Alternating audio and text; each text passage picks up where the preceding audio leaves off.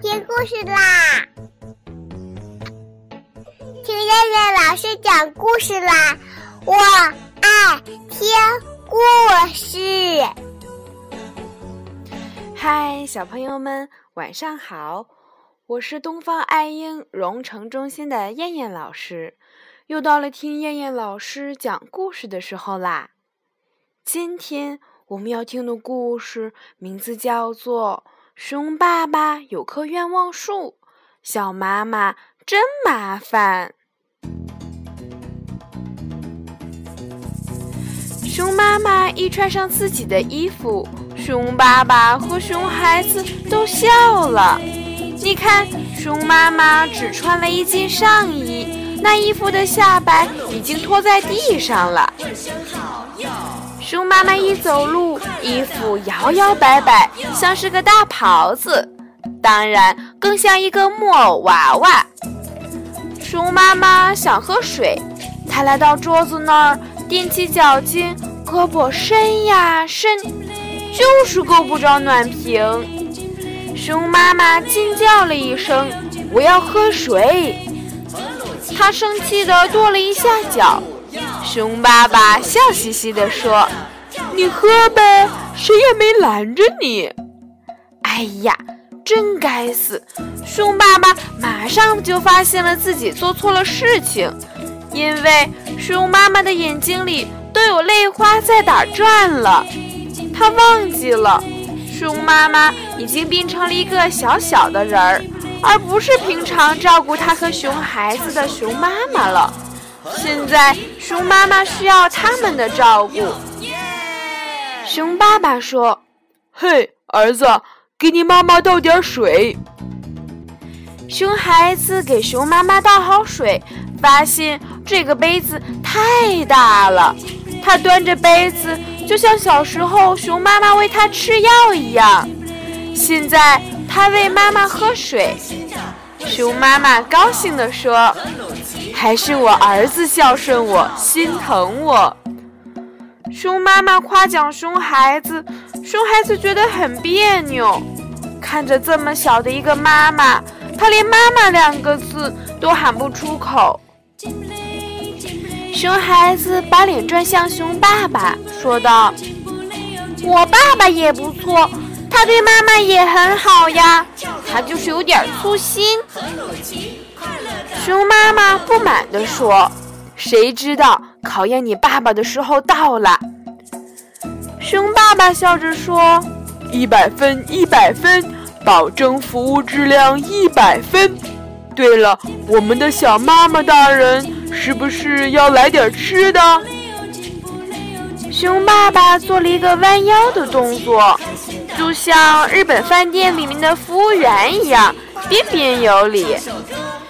熊妈妈细声细气地说：“嗯，我有点饿了。”熊爸爸取出一块像鸡蛋一样大的蛋糕，递给了熊妈妈。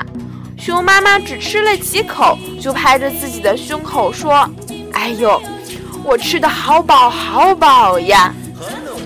熊爸爸说：“你的胃像一只鸽子的胃，我看呀，几厘米就够了。”熊妈妈的眼泪又要出来了，你、你、你笑话我！熊爸爸慌了，没有没有，我要是笑话你，我会说你的胃像鸡的胃一样小，而不会说鸽子了。鸽子多漂亮呀！熊妈妈一会儿哭，一会儿笑，一会儿安静，一会儿蹦蹦跳跳，真像一个小女孩。她把那朵紫色的花一会儿插在鬓角上，一会儿别在胸前，一刻也不能安分。熊爸爸说：“孩子，我看你给妈妈去动物小镇买衣服吧。”熊妈妈高兴地说：“好啊，好啊，我要去。”可不是嘛，这是一个很重要的事儿。如果天天让妈妈穿着大衣服，太不像话了。熊妈妈拿着自己的花朵，跟着熊孩子就出发了。熊妈妈走得慢，走几步就要喊：“等等我！”熊孩子觉得妈妈走得太慢了，如果这样走到动物小镇，估计天都黑了。所以他决定背着熊妈妈走路。走着走着，熊妈妈要下来，因为她虽然小，但她毕竟是妈妈，老让孩子背着，她心里过意不去。更何况，熊孩子的脸上也冒汗了。熊妈妈走了几步，一不留神，自己踩住了衣服的下摆，咕咚一声摔倒了。熊妈妈坐在地上，又气又痛地喊道：“真麻烦，真麻烦！我要回到原来的样子。”熊孩子正要扶起妈妈，突然，熊妈妈又回到了原来的样子。熊妈妈听着紫色的花，喃喃地说：“莫非这花有神奇的功能？”